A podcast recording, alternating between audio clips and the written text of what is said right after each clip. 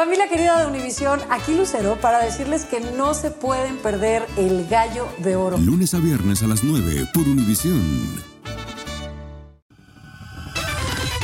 El podcast de Primer Impacto comienza ahora. Con lo último en noticias, películas, clima, curiosidades y mucho más. Infórmate de los principales hechos que son noticia en el podcast de Primer Impacto.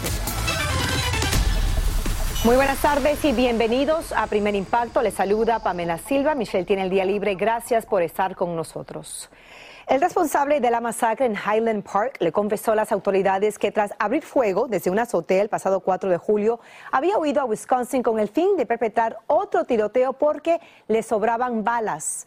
Pasamos en vivo a Illinois con Salvador Durán. Los detalles de esta primera comparecencia del joven de 21 años que está de cara a la justicia. Delante de Salvador. Buenas tardes. Mm, Pamela, muy buenas tardes. Y el drama que se vivió esta mañana en corte solo es el principio de un largo proceso y doloroso para las familias y los sobrevivientes de esta masacre. Y mientras tanto, aquí las autoridades ya empezaron a retirar las pertenencias de las personas que acudieron al desfile el pasado 4 de julio. Sin embargo, nos dicen que la investigación está muy lejos de concluir. En su primera audiencia en corte, Robert Crimo III se presentó ante un juez a enfrentar la primera lista de cargos en su contra, siete por homicidio en primer grado. Las autoridades le dijeron al juez que Crimo confesó su crimen a los detectives. Hoy en la corte anunciaron que no iba a tener bonds o no va a poder poner dinero para poder salir de la cárcel. El fiscal estatal del condado de Lake reafirmó que está preparando decenas de cargos más a nombre de todas las víctimas heridas y algunas que resultaron ilesas, pero que estuvieron entre la multitud a la que el sospechoso les disparaba de forma indiscriminada. Al mismo tiempo se ha desatado una controversia por el hecho de que la policía ya había ido a la casa del sospechoso en dos ocasiones donde le incautaron armas blancas y en otra cuando amenazó con matar a su familia el 2019. Aún así, el joven de 21 años de edad pasó el registro para comprar el rifle que usó en la matanza. El fiscal del condado respondió a los cuestionamientos diciendo que dependiendo de cada caso, se puede registrar una alerta para no permitirle a un ciudadano comprar un arma.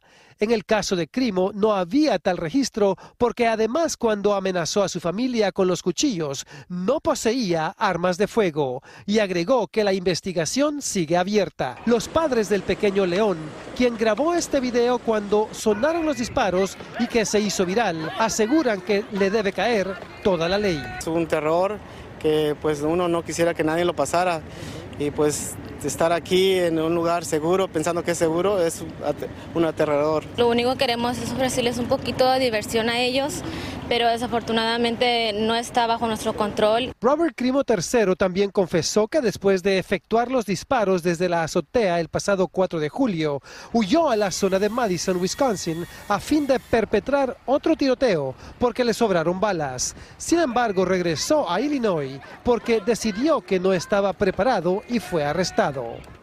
Y a pesar de que el sospechoso le confesó a los detectives que se subió al techo de, uno de esos edificios, él todavía tiene el derecho a declararse no culpable. Él aún no lo ha hecho, pero lo sabremos el próximo 28 de julio o en su próxima presentación en la Corte. Estamos en vivo directamente desde Highland Park, en Illinois. Yo soy Salvador Durán. Pamela, regresamos ahora contigo al estudio. Confesiones escalofriantes, tenemos pendientes este caso. Muchas gracias, Salvador. Y precisamente las siete víctimas fatales de esa sangrienta balacera en Illinois ya fueron identificadas. Entre ellas hay dos mexicanos. Viviana Ávila está en vivo frente a la escuela secundaria donde reciben ayuda psicológica los que no pueden borrar de su mente las huellas de esta masacre. Adelante, Viviana. Así es, Pamela. Buenas tardes. Las autoridades han confirmado la identidad de esas siete víctimas. Nicolás Toledo, de 78 años de edad, y el día de hoy, Eduardo Ubaldo, de 69 años de edad, residente del área de Guaquigan, a unos 25 minutos de Highland Park, pero él nació en Nuevo León, México. Precisamente la familia tenía esperanzas de que pudiera sobrevivir. Él recibió impactos de bala en el brazo y en la parte posterior de su cabeza. Así reaccionaron desconsolados sus familiares. Desde un principio nos dijeron que la bala le, entró por aquí y le salió por acá y um, era, le destrozó el, cele, el cerebro. So, este, aunque, si él hubiera vivido, um, no hubiera podido moverse ni nada de eso.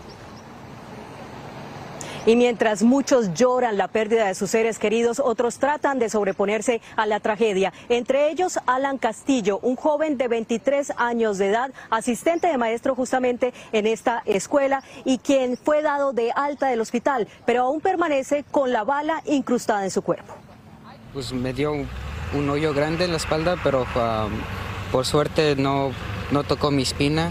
Uh, aún tengo la bala ahí, pero los doctores dicen que no quieren operar nada, no, no, la quieren sacar por no quieren hacer más daño que lo que, lo que ya tengo. Y otra de las historias que más ha conmovido a la comunidad es la del pequeño Aidan McCarthy, de apenas dos años de edad, y quien resultó ser el huérfano de padre y madre. Su padre justamente lo trató de proteger con su cuerpo y fue cuando fue encontrado justamente por unos buenos samaritanos, entregado a las autoridades y ahora está reunificado con sus abuelos. Su historia ha desatado una ola de, de solidaridad y se han recaudado más de dos millones de dólares para su futuro, aunque será difícil explicarle a este menor las circunstancias en las que perdió a ambos padres. Regreso contigo, Pamela. El pequeño Eire nos ha conquistado a todos el corazón. Muchas gracias, Viviana, por esa información. Mientras tanto, revela nuevos detalles de la masacre en la escuela primaria de Texas, que le costó la vida a 19 niños y dos maestras. Según la investigación, un agente vio al asesino cuando entraba al colegio, pero en vez de actuar, prefirió esperar a la autorización de su jefe para disparar. También salió a la luz que algunas víctimas habrían podido salvarse si hubieran recibido atención médica a tiempo, algo que confirma que hubo negligencia por parte de la policía. Lo que debió ser un día de diversión se convirtió en tragedia cuando varias personas se lanzaron al rescate de un niño que era arrastrado por la corriente de un río en California. Como nos cuenta Juan Carlos González, tres hombres hispanos pagaron con su vida. La celebración del Día de la Independencia se transformó en tragedia para tres familias guatemaltecas cuando uno de los niños se acercó a una parte profunda y con una corriente fuerte del río San Joaquín cerca de Sacramento. Mi primo, que su abuelo, lo vio y uno de los amigos que estaba con pescando con caña ah, estaba más cerca y lo se metió a agarrarlo. Pensaron que lo sacarían, pero no fue así. En total, cinco personas trataron de rescatar al menor, incluyendo Juan Cabrera. Yo agarré al niño empecé a nadar con una mano, pero el niño como estaba manoteando me pegaba, me jalaba del pelo desesperado. Y yo sentí que me iba a ahogar, yo también me estaba como ahogando, ya no podía nadar con una mano yo. Desgraciadamente, tres se ahogaron. Edwin Pérez, de 23 años de edad, Danilo Gutiérrez y Edwin Giovanni Rivas, de 53 años de edad. Su hija nos comenta que fueron horas de mucha angustia las que vivieron mientras las autoridades los buscaban y fueron encontradas hasta el día de ayer. Siempre tener una esperanza de que tal vez estaban por ahí, de que, que lo que queríamos primeramente eran pues sus cuerpos, ¿verdad? Porque era una incertidumbre de no saber dónde estaban. Algunas de las víctimas llevaban aproximadamente 10 años en Estados Unidos. El Consulado de Guatemala en San Francisco asiste a los familiares de las víctimas en el proceso de repatriación. Desde la autopsia, los, documentos de la, de, certificado de defunción, además de las tarjetas de salud de las personas, ya con esta información nosotros podemos proceder a solicitar lo que llamamos un fondo de repatriación. ¿no? Wendy nos comenta que ellos tienen familiares tanto aquí como en Guatemala, por lo cual el cuerpo de su papá también será repatriado. En Los Ángeles, Juan Carlos González, primer impacto. Pasamos a otra noticia. En un triste caso que hemos seguido muy de cerca, la identificación de los inmigrantes que perdieron la vida dentro de un camión abandonado en Texas ha sido lenta porque deben cumplirse los protocolos consulares. Como nos cuenta desde México Eva Macías, algunas familias ya tienen listas las tumbas donde reposarán por siempre las víctimas del tráiler de la muerte. Hace unos días, Víctor se divertía con su prima Mayra Beltrán, sin sospechar que pronto estaría preparando la tumba donde descansará su cuerpo por siempre. La última vez que la miré fue hace como unos 20 días, andaban jugando béisbol y andaban en mi troca ella. Mayra era una madre soltera de una pequeña comunidad de Zacatecas que solo quería un mejor futuro para su familia y junto con otros dos amigos emprendieron un viaje sin retorno. Ella solo decide irse por darles un mejor futuro a sus hijas. Pero además de la pobreza y falta de trabajo, la criminalidad los orilló, como a muchos otros, a dejar todo. Precisamente a esta familia de Francisco Javier les desaparecieron tres hijos de un solo trancazo. Esta familia de Querétaro apenas supo que Marcial Trejo está entre los fallecidos. Ellos no olvidan que el Día del Padre fue también el de su despedida. Yo le dije, no te vayas porque tu hija cumple 15 años. Y dijo, yo me voy a ir a trabajar para hacerle su fiesta a mi hija. Mi hija le dijo, no me hagas 15, pero no te vayas. Pero el flujo migratorio no para. Hace unos días cerca de 110 inmigrantes fueron descubiertos en un tráiler luego de chocar con otro auto en Nuevo León. Y solo hace unas horas, otro camión en Chiapas se volcó repleto de indocumentados y al menos 15 fueron hospitalizados. Ante esta situación, familiares que esperan los restos de sus seres queridos en Texas no saben cuándo podrán traerlos a México para sepultarlos, ya que los trámites a realizarse se hacen ante el forense y también con autoridades consulares, lo que los hace muy lento y significa muchos días de angustia y dolor para ellos. En Ciudad de México, Iván Macías, primer impacto. Esto solo es el principio. Porque lo mejor, Esto no se va a quedar así. lo más impactante, ¿Por qué? Soy tu madre. Esta mujer me robó. Por favor, abre tus ojos. está por venir en ¿Entendiste? Tu vida es mi vida.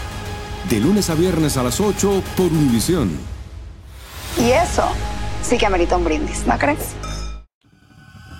Escucha los reportajes más relevantes del día en el podcast de Primer Impacto.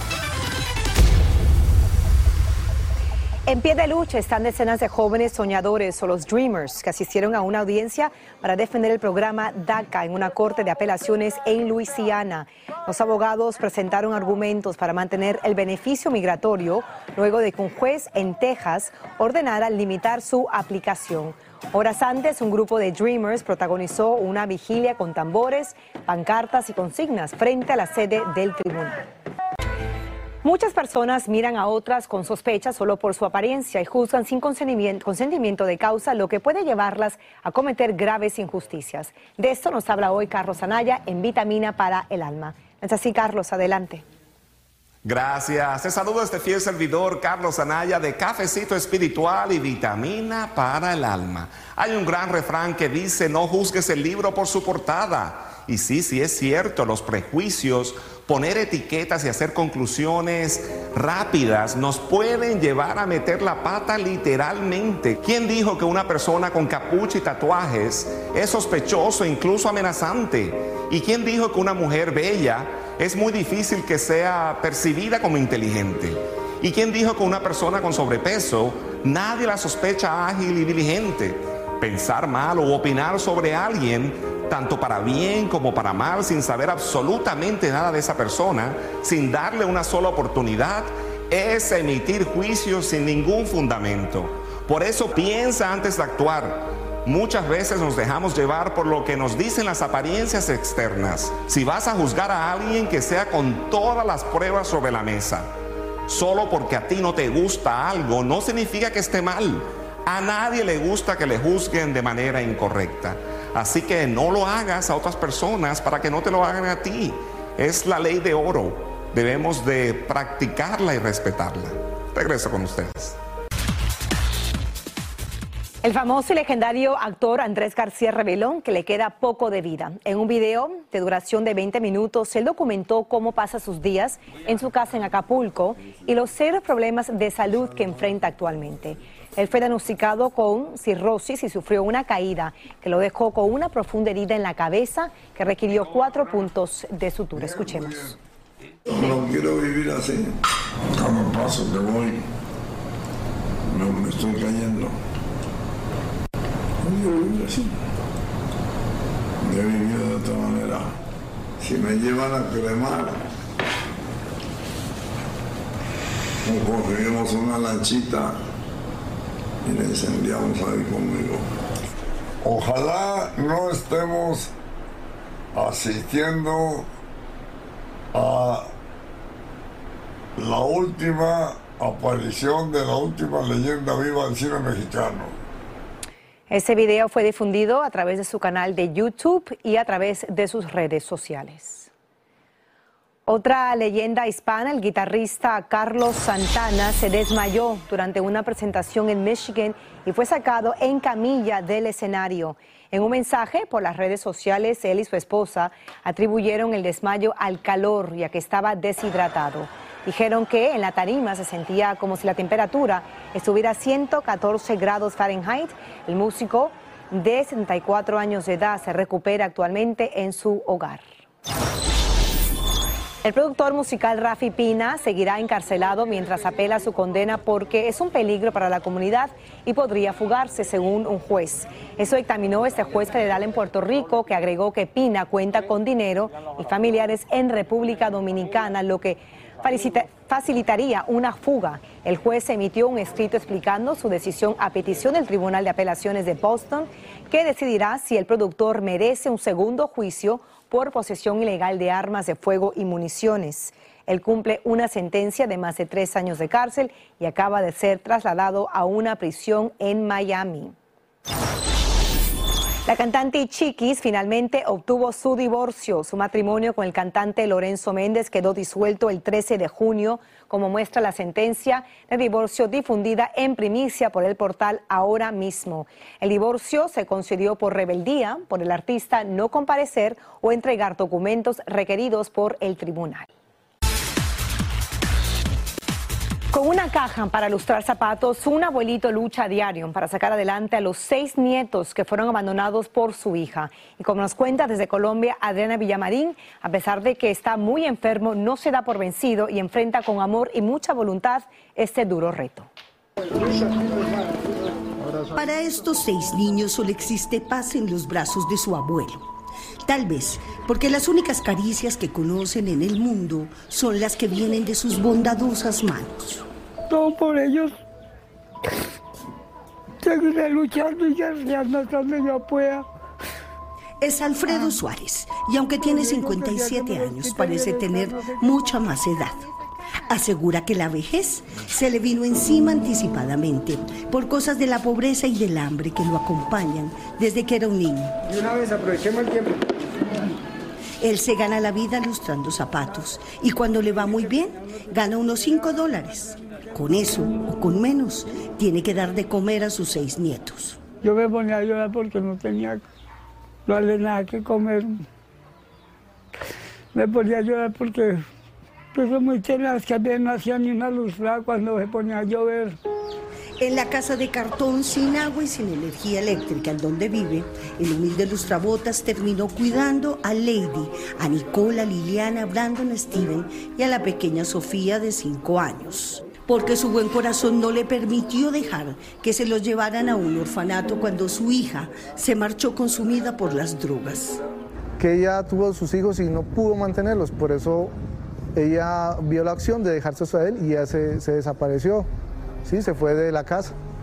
Nicole, Sofía, Lili, vengan para desayunar. Hola, Abuelito. Buenos días, Buenos días, abuelito. Ahora él es todo para estos niños. Mi papá y mi mamá, él es todo para mí. Como no tiene más, Alfredo les cocina lo que puede en este fogón de leña, aunque el humo le haga daño a sus viejos pulmones. Y a veces cuando no tenemos comida, él, Él, él llora porque le da tristeza. Dice que los obliga a ir a estudiar con la esperanza de que tengan una vida mejor que la suya. Mientras tanto, su salud empeora. No tenía ni aliento y nadie me pasaba un vaso de agua ni nada. Yo, yo sabía muy tenaz, Dios mío. Cada día está más enfermo y hace pocos. La muerte tocó a su puerta cuando su corazón tuvo un preinfarto. Me dolió por acá, me dolía el pecho, me dolía la espalda, la gastritis, como sufre la gastritis. Y apenas me, salimos de acá de la casa me dio, me, me dio como, ¿cómo es que llama? Eh, Me desmayé dos veces. Los vecinos saben de las carencias y los sacrificios que hace el abuelo. Sí, lo he visto llorar, lo he visto sufrir con sus niños, batallar. Ellos vivían en un barrio arriba, pues se lo llevó la quebrada todas sus cositas. En este lugar llegaron sin absolutamente ni una olla. La humilde vivienda de lata de don Alfredo y sus seis nietos está ubicada acá en una zona de riesgo altamente inestable. Él tiene que caminar al menos una milla diariamente para buscar a sus mejores clientes. Los policías lo han visto sufrir tanto que se propusieron ayudarlo con lo que les permite sus modestos salarios. Alguien que nos dé unos, unas donaciones que a la cuenta de don Alfredo, que ya se le abrió una cuenta de Alfredo, para poder comprar el lote o así, así mismo construir la casa. Y así para que estos niños pues no se queden sin, un- sin ningún techo. La urgencia de la policía se justifica. Si el señor Suárez llega a faltar, sus nietos terminarán en manos de una entidad que los podría separar o darlos en adopción. Yo le he dicho, bueno, ¿y qué va a pasar cuando, cuando usted no esté? Y entonces él se pone a llorar y me dice, "Mm, lo apostaré todo en esta vida hasta donde Dios me la preste. Don Alfredo asegura que mientras le quede un pedacito de vida, le sobrarán fuerzas para cuidar a estos nietos que iluminaron sus días y que tanta alegría trajeron a su vida. Dice que son su mayor riqueza, su consuelo y en pocas palabras, su única razón de vivir. Si usted quiere tenderle una mano de ayuda a este abuelito, puede llamar al número en pantalla, al 305-471-4219.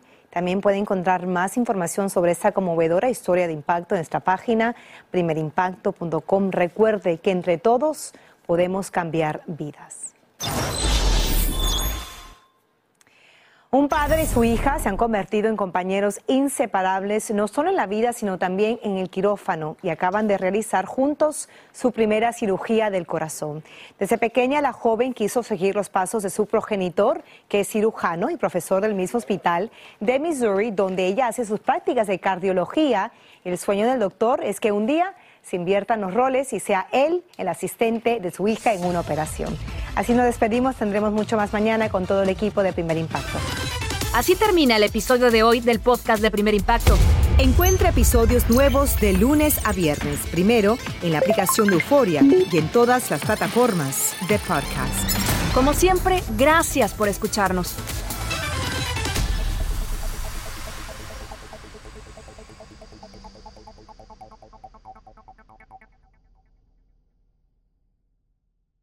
Boost Mobile tiene una gran oferta para que aproveches tu reembolso de impuestos al máximo y te mantengas conectado. Al cambiarte a Boost, recibe un 50% de descuento en tu primer mes de datos ilimitados. O, con un plan ilimitado de 40 dólares, llévate un Samsung Galaxy A15 5G por $39.99. Obtén los mejores teléfonos en las redes 5G más grandes del país. Con Boost Mobile, cambiarse es fácil. Solo visita boostmobile.com. Boost Mobile, sin miedo al éxito. Para clientes nuevos y solamente en línea, requiere AroPay. 50% de descuento en el primer mes requiere un plan de 25 dólares al mes. Aplican otras restricciones. Visita boostmobile.com para detalles.